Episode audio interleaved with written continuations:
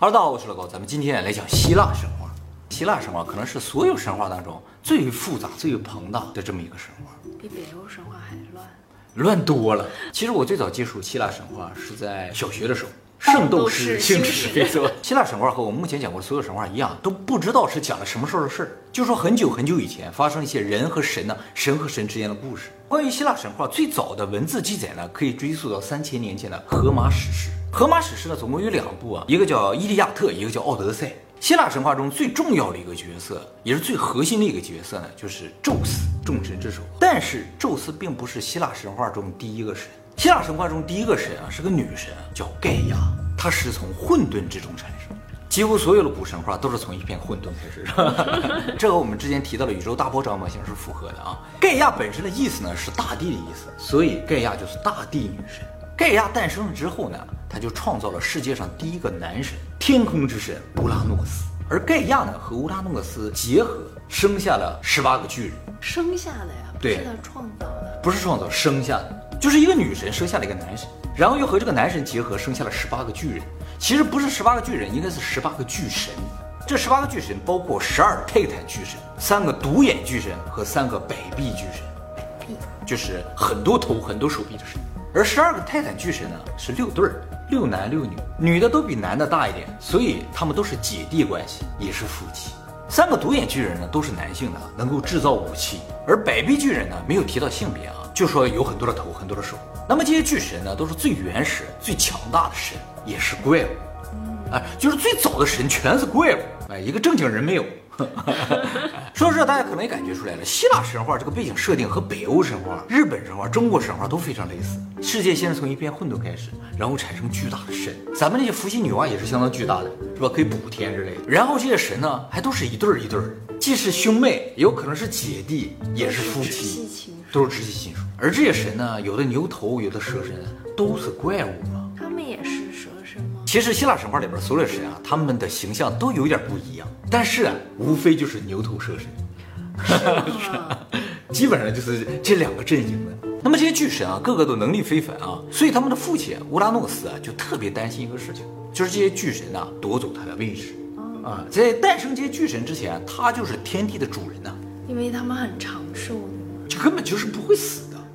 于是乌拉诺斯就把他的孩子十八个全部都打入了地狱。其实书里边叫黑暗之地，封锁在那个地方。那么对于这个事情呢，盖亚就特别的愤怒，他就找到了自己一些孩子啊，就到地狱去了。然后呢，就跟他这些孩子说：“我得想办法把你们弄出来。”十二个泰坦巨神里面最小的一个叫做克罗诺斯，他说：“我愿意为大家去除掉我的父亲。”克罗诺斯呢，就在盖亚的帮助之下呢，逃离了地狱。盖亚呢，交给克罗诺斯一把巨大的镰刀，他说：“你就拿这个当武器赶走你的父亲。”克洛诺斯拿到镰刀之后呢，趁他父亲不注意，一刀将其父亲阉割了。这个乌拉诺斯就跑了。跑，哎，乌拉诺斯逃跑的时候呢，就给克洛诺斯留下了一句话，他说：“你以后也必定被你的孩子所推翻。”我以为是阉割。那么从此呢，克洛诺斯就成了新世界的主宰。他和他的姐姐生下了六个神，三对儿，三男三女。他们只可以和自己那对儿的姐姐生。没错，理论上是这样这个就是原配，就是上天已经指定了你们俩就是一对儿。不可以跳过去。其实是可以，一会儿我会讲到。那么这三男三女当中，三个男神特别有名啊，就是大家都知道了，冥王哈迪斯、海王波塞冬和天王宙斯。宙斯呢是最小的儿子，哈迪斯的象征形象啊是一个权杖，海王波塞冬的象征是条鱼，而宙斯的象征呢是公牛。所以宙斯就是牛头，而波塞冬就是蛇身里边的，就是鱼身嘛。啊我们在苏美神话里介绍过，这恩基啊是恩利尔的哥哥，他是蛇神的；波塞冬是宙斯的哥哥，他是蛇神的，这是对得上的恩基有根权杖，啊！对对对对，而这个权杖呢，可能就是哈迪斯，是这样一个概念。所以说，世界神话要么是同一个起源，要么就是同一段真实的历史，那个时候只看见过牛和鱼之类的，就这么两种东西。哎，想象不到。而且就崇拜这两种东西。其实啊，在汉字里边啊，牛和鱼啊有可能是一个字。牛啊，你这么写嘛，对吧？你给它横过来看，就是个鱼的骨头，你要这么说的话，而鱼是关键啊。嗯，头上长角，在田里四个腿儿跑，这绝对不是鱼，而是牛，它俩是反的。为什么汉字里出现了这种反向的情况？不知道。但是这两个字肯定是有什么关系。其实啊，在瑞亚生下第一个孩子的时候啊，克罗诺斯想起了他父亲的诅咒。他父亲不说了吗？你以后必将被你的孩子所推翻。所以呢，克罗诺斯非常担心自己的这个统治地位啊受到威胁。瑞亚生下第一个孩子，他就直接把他吃了。那干嘛要生呀？啊不不不，这很重要，就是整个希腊神话就是这样，神必须不停的生，怎么处理另当别论，但一定要生啊。所以 可能有什么鼓励政策吧。接下来瑞亚就不停的生，他就不停的吃，总共吃了五个孩子。当生到第六个，也就是宙斯的时候，就瑞亚觉得不能再被她的老公给吃掉了，怎么办呢？她就用颗石头啊代替了宙斯，交给了克罗诺斯。克罗诺斯以为这是宙斯就给吞掉了，而瑞亚呢，把宙斯呢偷偷的送到了叫克里特岛的这么一个岛上的一个山里边。这个岛确实也是有的，是希腊第一大岛。宙斯就在这个岛上长大的。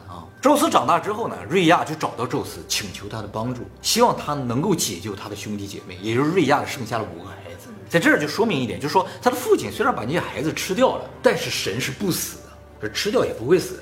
啊，哎，只是他的父亲把他封印在自己的体内，所以宙斯要拯救他的兄弟姐妹，就是让他的父亲吐出他的兄弟姐妹。后来呢，宙斯就求助于他的大表姐计谋女神莫提斯，她有一种毒药，这个毒药吃了之后就会引发激烈的呕吐，他就把这个毒药啊掺入了宙斯父亲的这个食物当中。他父亲就是克罗诺斯吃了之后激烈的呕吐，就把他所有的兄弟姐妹全吐出来了。其实也不是兄弟姐妹了，吐出来全是宙斯的姐姐和哥哥，没有弟弟和妹妹，宙斯最小。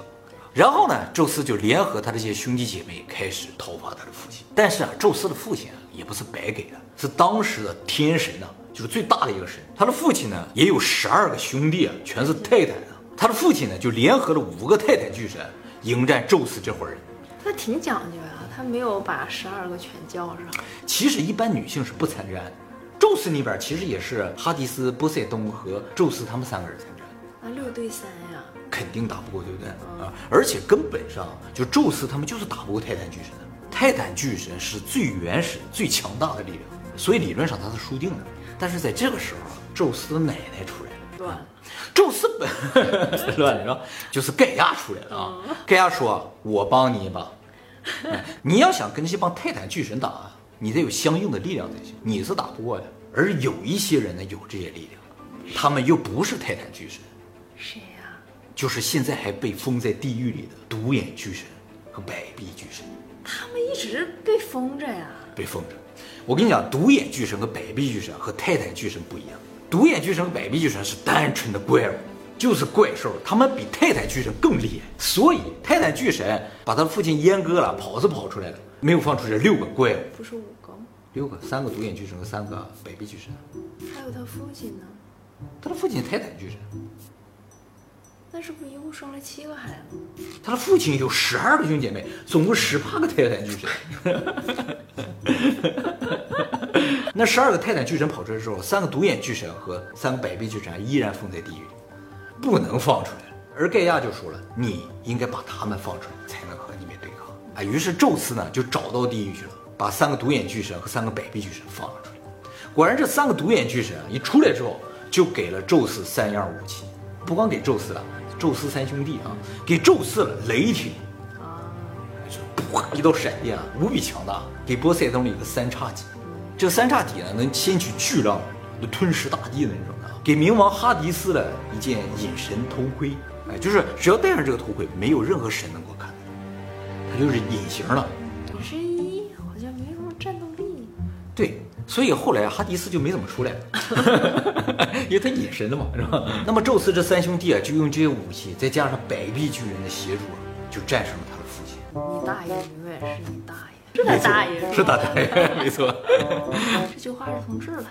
没错，这大爷还是要厉害的。那么盖亚为什么要帮助宙斯击败自己的儿子呢？其实他并不是想帮宙斯，而是他想解放自己所有孩子。他爱自己的孩子。对，不管你是独眼巨人还是百臂巨神，都是他的孩子，所以他想找到任何机会解救他所有的孩子，他自己解救不了吗？解救不了。就是女神呢，都是像一个形象一样存在，没有实际战斗力了，什么都干不了。那么宙斯击败自己的父亲之后，下令将所有的泰坦巨神全部封印在地狱里，他父亲那一波的全都封起来了。那盖亚同意吗？盖亚不同意，对不对？就盖亚本身的目的是想解救他这个孩子，结果宙斯把所有的泰坦巨神都封起来，就把盖亚的孩子都封起来了。于是盖亚发起了对宙斯的战争。盖亚手里什么都没有，他也不能打，他怎么办呢？盖亚与地狱结合，生出来了台风。是谁呀？地狱是谁啊？所有的神都封在地狱里嘛，黑暗之地。而这个黑暗之地，它本身就是一个神，就像盖亚一样，他跟是谁是一辈儿的呀？他跟盖亚应该是一辈儿。盖亚和地狱生下了台风之后，这个台风就属于最原始级别的神，整个希腊神话里可能最牛的一个神，最原始。最原始、最强大的大自然的力量。这个风暴巨人可以吞噬一切，只要他经过的地方全部吞噬。那么台风出现了之后啊，宙斯他们的一些武器啊就显得比较弱了，不好用，各种闪电打这个台风没有用。波塞冬掀起巨浪到台风里说啊一卷没有了，啊什么都不好使了。但是呢，宙斯呢凭借自己超强的指挥能力，加上过人的谋略，再加上第三代众神就是波塞冬、哈迪斯等等一系列神的共同努力，将这个台风啊困住，让它动不了了。然后宙斯呢用一块大陆将其封印，封印到地底下了。这个大陆呢就是意大利的西西里岛。哎，那么经过泰坦大战还有这个台风大战之后，宙斯率领着众神呢就真正的掌管了这个世界。宙斯呢也顺理成章成为了众神之首，因为所有战争中他都是指挥者。哎，宙斯封王之后呢，首先就娶了他的大表姐莫提斯，就是拿毒药让他父亲呕吐的那个人。哎，他怎么没有娶他那对儿啊？哎，你听我讲，他先娶了莫提斯，而莫提斯并不是他的正妻。莫提斯本来是不同意，他不喜欢宙斯，但是在宙斯的威逼利诱之下，他最后是同意了。后来呢，当宙斯得知莫提斯怀孕之后呢，直接就把莫提斯吞掉了。他把莫提斯吃了。他更狠。他为什么吃掉莫提斯？因为啊，盖亚曾经给宙斯留下一个预言啊。盖亚说了，宙斯的第一个孩子如果是个女孩子的话，那么这个女孩子的智慧和力量和宙斯可以匹敌；如果第一个孩子是个男孩子的话，那这个孩子将推翻宙斯的统治。所以，他听说莫提斯怀孕了，就直接把他妈都吃了，就是绝对不可以有第一个孩子。那么吞是吞掉了，这莫提斯啊在这个宙斯的头里边啊，就是吞掉了，不是吞到肚子里，吞到头里。他在这个头里边把这个孩子生出来，而这个孩子呢，就是战神雅典娜。雅典娜一出生就是穿着盔甲出生，拿着武器出生。哇，哎，直接就冲破了这个宙斯的脑袋出来啊！当然，宙斯不会死了。宙斯一看是个女孩，哎呀，安心。说男孩要买房子，对对对，就这种感觉。说那女孩孩安心了。后来，宙斯又和自己的母亲瑞亚结了婚，啊，然后呢，和自己的大姨，结了婚。对对对，叫泰美斯，结了婚呢，生下很多孩子。然后又和自己的姐姐，就和他一对儿那个叫赫拉，哎原配对，结婚生了很多孩子。赫拉是希腊神话中的婚姻之神。可是婚姻之神却是个小老婆。啊，对，就是不是不是第一个了，大概好像是第七个。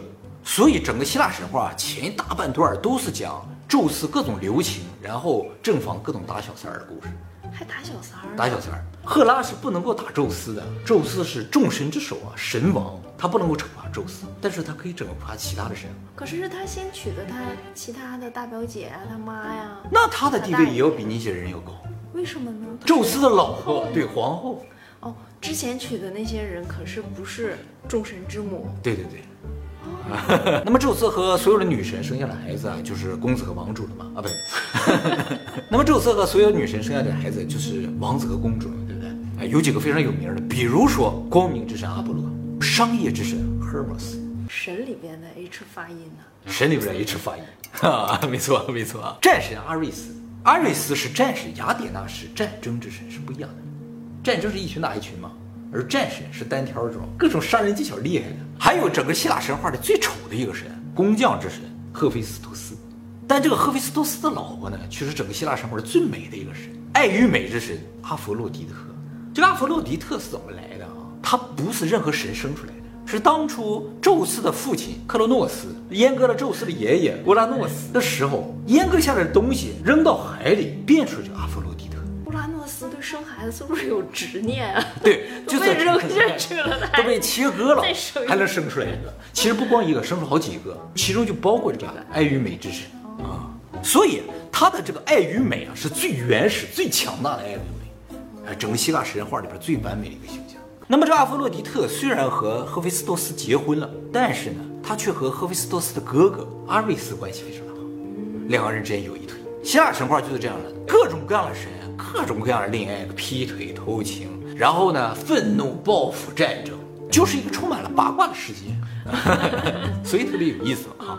那么宙斯和很多女神都结婚生下了孩子嘛，里边有一部分呢是神，有一部分是半神半人。半神半人。对，宙斯不仅和神结合，还和人结合。哦，对对。半神半人啊，就是人和神的产物啊，拥有神的力量，但没有神的寿命。那么在希腊神话中，这种半神半人啊，通常被称作叫英雄。就是我们普通人称他为英雄。对，是神的孩子。那有地位吗？在宙斯这儿没什么地位，宙斯不喜欢人呢。不喜欢人，他老去跟人生孩子。他喜欢女人。那么希腊神话里把神写的这么不堪呢，会不会影响到神的威严呢？其实完全不会。在希腊人的这个理解当中，神呢他就是神，他想干什么都可以。哎，也正因为神充满了各种情感，希腊人才认为神是真实。神只是相对于我们来说他是神，而根本上呢，他就是创造了这个世界，创造了我们的另一种存在。所以你不能够要求他是完美的，或者是。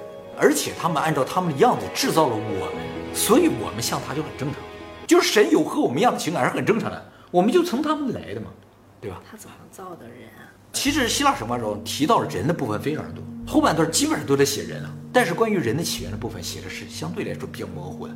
那么希腊神话中非常明确提到创造人的这个神呢，叫普罗米修斯，哎，有个电影叫普罗米修斯，普罗米修斯是宙斯的大表哥。那么古希腊神话中记载啊，普罗米修斯呢是用神界的泥土和水，按照神的样子捏出了人。女娲啊，对对，跟女娲那是一样，就是用泥造了人，但是特别强调这是神界的泥土，不是人界的泥土啊。然后呢，在里面注入了动物的灵魂，一正一邪一对注入，一正一邪。对，灵魂有正义的灵魂和邪恶的灵魂啊，有一个正义就有一个邪恶。对对，是一对儿注入进去了，像量子纠缠一样注进去，住住到。一个人一个人里面了，所以人呢是既正又邪的。不过这个时候的人啊还没有智慧，怎么获得智慧呢？就是后来雅典娜发现了普罗米修斯造了这泥人，特别的喜欢。雅典娜除了是战争之神，还是智慧女神，所以呢，她就向这泥人中吹入了智慧，这泥人呢就变成了真正的人。雅典娜她的这个象征是蛇，在西方啊，智慧的象征都是蛇。哎，那普罗米修斯造了这些人之后呢，就深深的爱上这些人。想尽办法想培养这些人，给他表弟送去。送去干什么？他表弟特别讨厌人。不是女人吗？不是不是，这个时候的人啊是没有性别的，或者都是男性。哦。哎，我一会儿会讲到这个世界上第一个女人是怎么出现的啊。宙斯啊特别不喜欢人嘛，所以呢就百般阻挠人类的发展，比如禁止人类用火。世界上有火的地方只有奥林匹斯山，就是宙斯住的那个地方有火。哎，那有个火种。而普罗米修斯呢，为了让人类过上更好的生活。就到奥林匹斯山上把火种偷了下来，给了人间。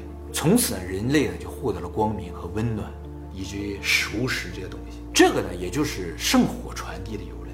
圣火就是从奥林匹斯山上接下来生活，代表了就人类的传承和生生不息。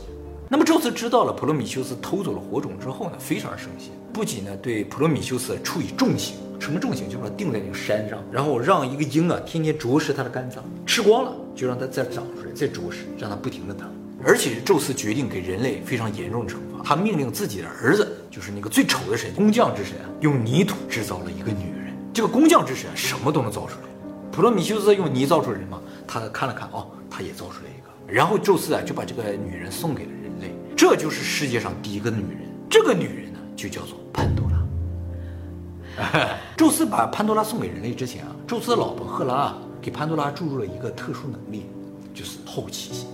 而宙斯呢，给潘多拉了一个盒子，跟他说：“你千万不要打开。”潘多拉到了人界之后啊，就对这个盒子里的东西特别感兴趣，因为他有好奇心，他就想打开看，就是没忍住，一打开，从这盒子里就喷涌而出各种灾难、疾病啊。从此呢，人类就陷入了无尽的痛苦之中啊。但是潘多拉呢，及时的盖住了这个盒子，所以呢，在盒子里留下了最后的希望。所以人类不管遇到多么大的灾难，都有最后的希望。疾病什么的都是跑出来了，跑出来作祟了，嗯，才给了人类啊。对对对，希望怎么不能 跑出来？就取了个意思嘛，留下最后一丝希望。这就是希腊神话中非常明确记载了人类的起源嘛。但是很遗憾的是，就是在普罗米修斯诞生之前啊，这个希腊神话的部分就有提到人。啊，就是说，普罗米修斯造人这段儿前面就已经提到人了。那是谁？后来把整个希腊神话整理了一下，发现啊，希腊神话啊总共经历了五代，就是说这些神啊总共经历了五段时期，而这五段时期产生了五代人，不一样的人。不一样的人。第一代呢，就是克罗诺斯，宙斯父亲那一代，第一次出现了人，在那之前没有出现人，就是盖亚、乌拉诺斯那一代是没有人出现的。泰坦巨神出现了之后就出现了人，而这个希腊神话中只是说啊，人呢是活得无忧无虑的，在那个时代也没有任何欲望，也不需要工作，寿命也没有极限，也不会衰老。最后这些人呢全都死了，怎么死的呢？是被命运之神判定死亡。就说命运之神说你们这样活着没有什么意义，于是都死了。第一代黄金时代的人就这样没了。第一代人死了之后，变成了天宫中的神，变成了就是我们现在理解的那些神，就是无形存在的那种神。第二代呢，就进入宙斯这个时代了。宙斯时代的人应该就是啊普罗米修斯造的。这一代呢叫做白银时代。白银时代的人呢，受到神的千般宠爱，娇生惯养，十分任性啊。虽然拥有强大力量，但是精神年龄偏低，就是精神永远长不大，不把众神放在眼里，像个小孩一样的啊。于是宙斯恩准他们死亡。恩准。对，这批人也死了。这些人死了之后，就成为了魔鬼。也就是说，我们现在在说的神和鬼，其实是最初两代人的这个他们的灵魂变的。那么第三代进入叫青铜时代，这个时代的人呢，就是我们以前提到的巨人，非常残暴的，互相残杀的，纯肉食性。这一代人呢，被宙斯处死，下了地狱。第四代呢是英雄时代，这个时代主要都是半神半人领导的人。这个半神半人啊，是拥有神力的嘛，精神力也是非常高的，毕竟他有神的一半血统。一开始发展是非常好的，但是呢，后来还是陷入了战争之中。最后呢，宙斯用大洪水将他们处死了。这是几代人的生物大灭绝吗？哎，有点这个感觉，巨人那些是恐龙吗？有可能。而这些半神半人死了之后呢，宙斯将他们的灵魂送去了极乐岛，就是所谓的天堂。哦，反倒他们都进天堂了。对对对，那些巨人死了都下了地狱，而半神半人死了都去了天堂，永远幸福的生活下去了啊。第二批不是也去地狱了吗？第二批是魔鬼，和地狱还不一样。不一样。哦，哎，而我们呢，第五代铁器时代的人，你将会去哪里呀、对，不知道是吧？啊，这一波一波是怎么回事呢？啊，其实就感觉神是在做一个实验，他们想创造出一个完美的东西，但是在实验中不断产生各种各样的问题。比如说第一代，第一代人啊，没有什么情感的，也没有寿命的，你觉得像不像初代的人工智能？就是最普通的机器人，没有智慧。时间长了之后，神就觉得，哎，这不行，没有智慧啊，要它干什么？这个我们的目标是不一样？的，于是全部毁掉。那么第二代呢，注入了大量的情感，而这些情感呢，自身并没有成长，就是说他们培养出了一种非常高级的人工智能，注入了神的情感，和神一样？有情感，但是他自己不会学习，不会成长，而又有特别大的能量，藐视神的存在，于是神就把它灭掉了。而第三代呢，就巨人那代，就情感比较少了，但肉体特别强大，他们发现特别的残暴，不好，也销毁了。第四代呢，他们终于决定注入自己的基因了。产生了英雄时代，就是说，这已经是半机器人半人的一种存在了，不是完全的人工智能。他们发现效果是不错的，但是时间长了之后呢，终究这神它本身就有一些劣根性，就是说不太好的一面，所以这半神半人也最终打起来毁灭了。而第五代实验品就是我们注入了神的情感，但完全没有注入神的力量。就是说，这五代啊是分别进行了五种不同的尝试，都是要造出一个特别牛的东西来。但通过前四代的研究发现啊，力量是绝对不可以注入的。只要注入力量，不管他智商高还是智商低，肯定就打起来了，就毁灭了。所以到我们这一代，我们是没有力量了，只有神的智慧。已经有神的智慧。对，所以我们就是一伙特别弱的神，是这样一个概念。而且为了防止我们变得特别的强大，给了我们一个特别弱的肉体。整个动物界里几乎都是最弱的肉体，他不给肉体不行不给好了。对，所以给了个特别弱的肉体，不仅能够限制我们之间的这种互相战争，而且呢，能够限制我们的永生。那他们满意吗？如果神对现在的我们仍然不满，就是我们最后又发生战争，互相厮杀的话，神一定出来把我们灭掉。其实希腊神话，你说是一个过去的故事或者过去一段历史，真的不如说它是未来将要发生的事情。我们以后尝试就是人工智能或者机器人什么，肯定也按照这个步骤来尝试。而希腊神话给我们提了个醒，就说不要先给人工智能特别强大的身躯。你要想尝试人工智能，先给它一个特别弱的身躯，也不能不给身躯。现在这种尝试是非常危险的，就在电脑里产生一个人工智能，插电它就能永远活着，不行。你给它注入机器人也不行，它是不死的，必须先给它一个肉身，再去尝试它的智慧。就是比我们还要弱一点的肉身，对对对，要它来干嘛呀？就是研究智慧是如何产生的，或者干什么，就是移植意识。这也其实是永生的一个途径啊。呃，现在呢，基本上已经有思路了啊，有思路了，大概在十几年之内可能就能实现，啊。但是呢，还是会涉及到很多伦理的问题啊。啊，这个以后我们会细讲的啊。